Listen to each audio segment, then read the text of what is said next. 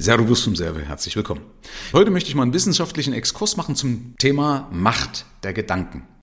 Fangen wir mal an, dass sich zum Beispiel Neurowissenschaftler einig darüber sind, dass zum Beispiel deine Gedanken Einfluss haben, wie du dich fühlst. Also zum Beispiel durch positive Gedanken schüttest du Dopamin oder Serotonin als Bodenstoff aus. Und bei negativen Gedanken wiederum schüttest du Noadrenalin und Adrenalin beispielsweise aus. Also das sind ja Stresshormone. Das zeigt also eindeutig, dass unsere Gedanken Einflüsse auf unsere Gefühlswelt haben, also darauf, wie du dich fühlst. Damit kann man zum Beispiel auch mal beantworten, wenn irgendeiner den Tag angeht, oh, ich bin so schlecht drauf, ja, dann ändere einfach deine Gedanken, denn so einfach wie es klingt, so einfach ist es auch tatsächlich. Und wir haben damit natürlich auch im Endeffekt eine innere Apotheke, die also Botenstoffe aussendet, damit unsere Heilung schneller ist, aber auch zum Beispiel, dass wir motivierter sind, vorausgesetzt, wenn wir richtig denken. Und ein Paradebeispiel für diese Macht der Gedanken ist ja der sogenannte Placebo-Effekt. Und der Placebo-Effekt bedeutet ja nichts anderes, als dass du gesund wirst, obwohl dir was vorgegaukelt wird. Also obwohl du getäuscht wirst.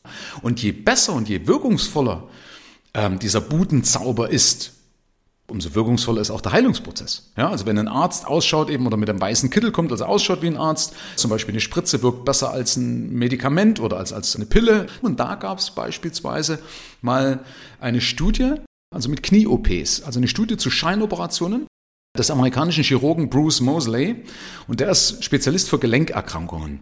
Und der wollte irgendwann wissen, ob nicht ein Teil des Behandlungserfolges, den er in der Vergangenheit hatte, auf dem Placebo-Effekt beruht. Das heißt, er hat dann einfach ganz normale Operationen bei Kniegelenksarthrose inszeniert, also mit einem üblichen Prozedere, so dass also die Patienten nicht gemerkt haben, dass hier irgendwas gespielt worden ist, sondern hat eben genau diesen Budenzauber gemacht, also das äh, auch effektiv vorgetäuscht, nämlich eben durch ein übliches Prozedere, wie also eine ganz normale Aufnahme ins Krankenhaus, eine Beruhigungsspritze, eine Narkose, die typischen Geräusche in einem OP-Saal und so weiter. Und operiert hat aber tatsächlich nur die Hälfte der Patienten. Den anderen wiederum ritzte er während der Narkose nur die Haut auf, damit das Knie also etwas blutete und verpasst ihn, damit es glaubhafter ist, wieder eine dicke Naht. Jetzt kann man sich also darüber streiten, ob das jetzt ethisch gut ist oder nicht. Das lasse ich jetzt mal außer Acht, weil es geht ja um die Sache. Ergebnis auf jeden Fall aus dieser ganzen Geschichte ist, dass über einen Beobachtungszeitraum von 24 Monaten hatten die tatsächlich Operierten keinen größeren Effekt auf Schmerzen und Kniegelenksfunktionen als die Placebo-Patienten. Also es gab keinen Unterschied. Ja? Andere Experimente belegen zum Beispiel, dass der Blutzuckerspiegel nicht nach der tatsächlichen Zeit geht, sondern nach der gefühlten Zeit. Oder weiterhin hat es mal eine Studie gegeben mit Zimmermädchen. Denen wurde also gesagt, dass ihre Arbeit wie ein Fitnesstraining sei. Gab es also nochmal eine andere Gruppe, die haben dann tatsächlich trainiert und den Zimmermädchen wurde wiederum eben gesagt als Vergleichsgruppe, hey, deine Arbeit ist wie ein Fitnesstraining. Das wirkt wie ein Fitnesstraining. Und die Folge dessen war, dass die abgenommen haben. Also der Body Mass Index ist besser geworden, der Hüftumfang ist besser geworden und sogar der Blutdruck ist gesunken. Ja, und das alles nur durch die Veränderung der Einstellung.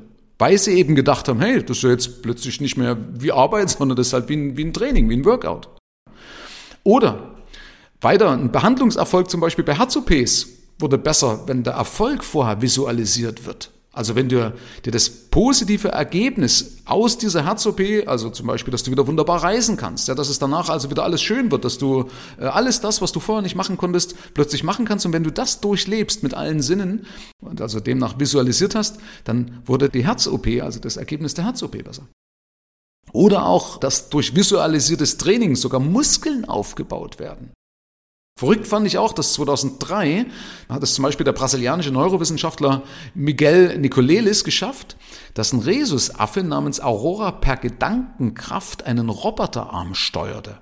Also der war mit Elektroden verbunden ja, und konnte dann, äh, konnte dann den Roboterarm steuern.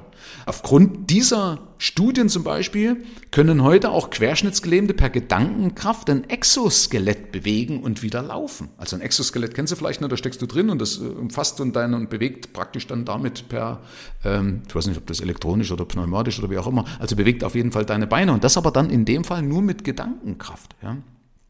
Was da vielleicht auch geläufig ist, dass bei äh, Sportrekorden, also es gibt ja manchmal so Sportrekorde, die äh, in, in den Geist so manifestiert sind, dass keiner sagt, ach, das ist eigentlich nicht möglich. Also früher hat man halt gesagt, man kann 100 Meter nicht unter 10 Sekunden laufen oder eine Meile nicht unter 4 Minuten und so weiter. Und dann gab es Sportler, die das einfach gebrochen haben, diesen Rekord. Und plötzlich haben es viele andere nachgemacht. Wie die Gedankenkraft wirkt, dass die Leute vorher geglaubt haben, das geht nicht, bis es eben einen gab, der da nicht dran geglaubt hat und hat es einfach gemacht und plötzlich haben es andere auch nachgemacht. Ganz lustig, ja? Und was ich auch spannend fand, dass also zum Beispiel eine positive Vorstellung vom Alter, also vom Älterwerden, oder einem Ruhestand, also wie wir uns eben im Alter sehen, ob wir sagen, Mensch, das wird eine schöne Zeit, oder so, oh, da bin ich ja nur gebrechlich und das wird ja alles doof und am Ende lande ich dement im Altersheim. Und diese positive Vorstellung, also wenn ich eine positive Vorstellung davon habe, dann lässt das unsere Telomere weniger verkürzen. Das heißt, wir sind mit den Gedanken in der Lage, unsere Gene zu beeinflussen und wir bleiben infolgedessen länger jung.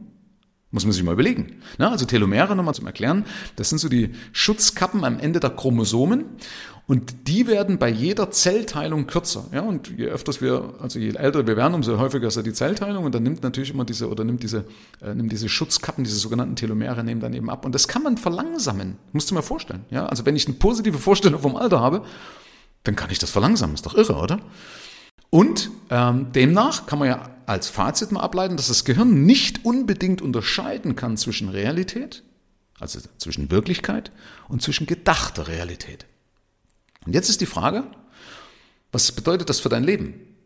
Das heißt ja, wenn Gedanken heilen können, dann können Gedanken auch krank machen. Also nochmal, wenn Gedanken heilen können, dann können Gedanken ja auch krank machen. Also lohnt es sich ja, eine positive Lebenseinstellung zu haben, also positive Gedanken zu haben, also demnach eine positive Erwartung auch an deine Zukunft, um zum Beispiel, also dass du die Chancen siehst, ja.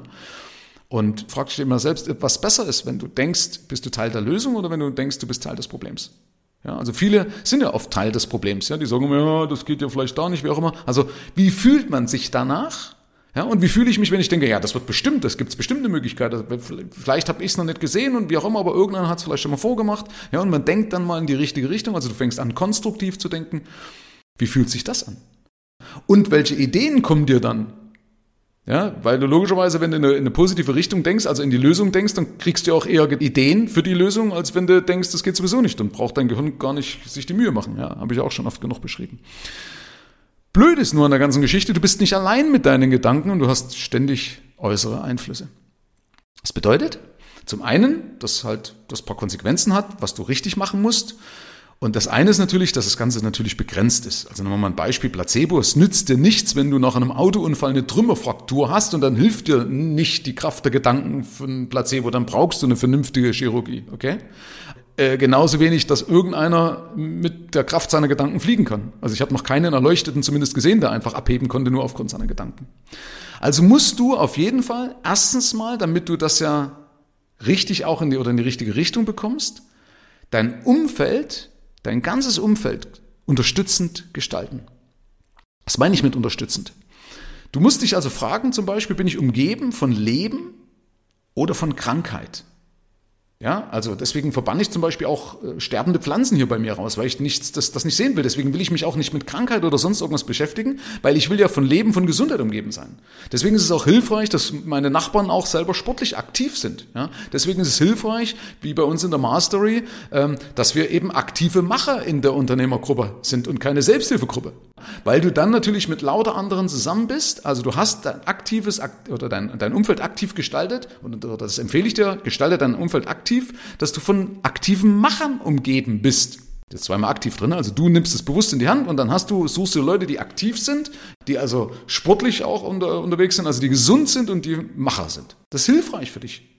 Ist ja logisch, wenn du die ganze Zeit Menschen, die jetzt sagen wir mal, im Krankenhaus unterwegs sind, dauernd von Kranken umgeben sind, das wirkt natürlich schon auf deine Psyche ja, und auf deine Vorstellung auch wiederum vom Altwerden, wenn du siehst, auch sind doch eh alle hier kaputt. Ja. Die haben dann so, ein extremes Blasendenken, ja, weil sie eben in ihrer Bubble, in ihrer Blase drin sind und vermehrt eben Kranke sehen und damit eine Einstellung annehmen, dass es vermehrt so ist, obwohl es gar nicht so ist. Ähm, das Zweite, was du beachten musst, ist, dass natürlich nur reich denken Ne? Also nur eine Affirmation auch nichts bringt. Also wenn du sagst, I have to think I'm, I'm rich, also ich bin Millionär, ja, dass du immer denkst, ich bin Millionär, ich bin Millionär, damit ist es nicht getan, sondern du brauchst eine gewisse Disziplin einmal. Das heißt, dass du also konsequent bist in deinem Reichdenken. Ja, also wenn du bis dato zum Beispiel in einem Mangelbewusstsein aufgewachsen bist, vielleicht geprägt durch deine Eltern, dann ist es natürlich jetzt wichtig, dass du auch konsequent reich denkst. Warum? Du musst dir vorstellen, deine bisherigen Gedanken, das ist ja wie so ein, also wie so ein Weg. Also ist ja bewiesen auch mittlerweile in der Neurowissenschaft, dass die, wenn du Gedanken hast und immer wieder ähnliche Gedanken hast, dann fängt es an, wie so ein Pfad zu werden. Also das heißt, diese Synapsen ja, werden in deinem Gehirn verbunden. Und je häufiger dieser Gedanke läuft, umso schneller werden die verbunden, weil diese Synapsenstämme dicker werden. Das ist also mittlerweile auch erwiesen. Das heißt also, wenn du eben aufgewachsen bist, dass Geld schlecht sei, dass Armut normal sei oder sowas, dann ist es natürlich fest verankert bei dir auch in deiner Denkweise drin, weil äh, eben diese, diese Denkpfade nicht mehr nur Pfade sind, sondern es sind richtige Autobahnen. Das läuft mit einer wahnsinnigen Geschwindigkeit. Das heißt, dieser Impuls, dieser Gedanke, bam, der rast durch und danach handelst du dann ja dann noch entsprechend. Weil der einfach sehr oft befeuert worden ist. Und deswegen ist wichtig, dass sowas zu erkennen erkennen und sagen, pass auf, äh, ich kann ja neu denken, also ich kann ja jederzeit einen neuen Weg suchen, also man kann jetzt nicht einfach diesen alten Pfad einreißen, das geht wohl nicht, zumindest ist das jetzt mein Kenntnisstand, sondern man kann aber eben einen neuen Pfad anlegen. Und auch da wieder ist es so, das geht jederzeit und immer. Also früher dachte man, dass man irgendwann im Alter das nicht mehr so gut kann. Heute wissen wir, dass wir praktisch lernen, bis wir sterben. Ja? Aber du musst es eben konsequent machen, damit auch dieser neue Weg praktisch dann nicht nur ein Trampelpfad bleibt, sondern dass der dann eine Autobahn wird. Ja, und wenn das dann eine richtig große Autobahn ist, weil du das oft gedacht hast, dann geht der Impuls wieder schneller als der alte. Ja, äh, ich will dich noch mit, diesem Bild noch mitgeben. Man muss dir vorstellen, wenn du ja einen alten Pfad hast und immer dann, wenn du wieder neu so einen blöden Gedanken fasst, dann wird wieder der alte Pfad befeuert. Also musst du konsequent Gedankenhygiene betreiben und immer wieder sofort den alten Gedanken ersetzen, wenn der hochkommt, gleich wieder ersetzen mit dem neuen. Vielleicht hilft dir dadurch das Bild, dass du sagst, Mensch, jetzt habe ich doch hier schon eine alte zweispurige Autobahn, die mir aber nicht hilft, weil die eben in die Armut führt am Ende. Und jetzt muss ich halt anfangen, aus dem Trampelpfad, auch wenn es mir vielleicht am Anfang mal schwerfällt, weil es eben ein Trampelpfad ist, komme ich nicht so schnell vorwärts, aber den immer wieder und immer wieder neu befeuern, also immer wieder drüber latschen, drüber latschen oder drüber fahren und irgendwann wird aus diesem Trampelpfad dann auch eine Autobahn und eine zweispurige, eine vierspurige und irgendwann, wenn der schneller ist als die alte Autobahn, dann ist das eine neue Denkgewohnheit. Und dann geht das in Fleisch und Blut über, ja? Das verstehe ich unter Gedankenhygiene. Und als drittes ist es wichtig noch, dass du ein Geländer hast. Also, dass es wichtig ist, dass du ein funktionierendes System hast für deine Finanzen und dass du ein funktionierendes, einfaches Finanzcontrolling hast, also das, was eben in den Alltag auch integrierbar ist. Weil sonst ist es ja gefährlich, wenn du dir irgendwas Großartiges vorstellst, dass du reich bist und schaust am Ende auf dein Girokonto und dann ist es bei manchen vorbei mit ihren positiven Gedanken. Herzlichen Dank fürs Rein und Hinhören. Ab hier liegt's an dir. Bis zur nächsten Folge. Dein Michael Serve.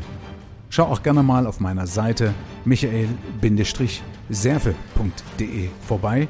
Ich freue mich, wenn du vorbeischaust.